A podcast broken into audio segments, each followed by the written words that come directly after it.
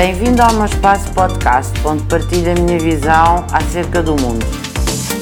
Assumo um papel cada vez mais importante. Nós uh, sabemos que os grandes holocaustos e genocídios começaram com atitudes de discriminação, atitudes uh, facciosas, atitudes em que se relegava para um plano marginal todos aqueles que eram alvo dessa discriminação.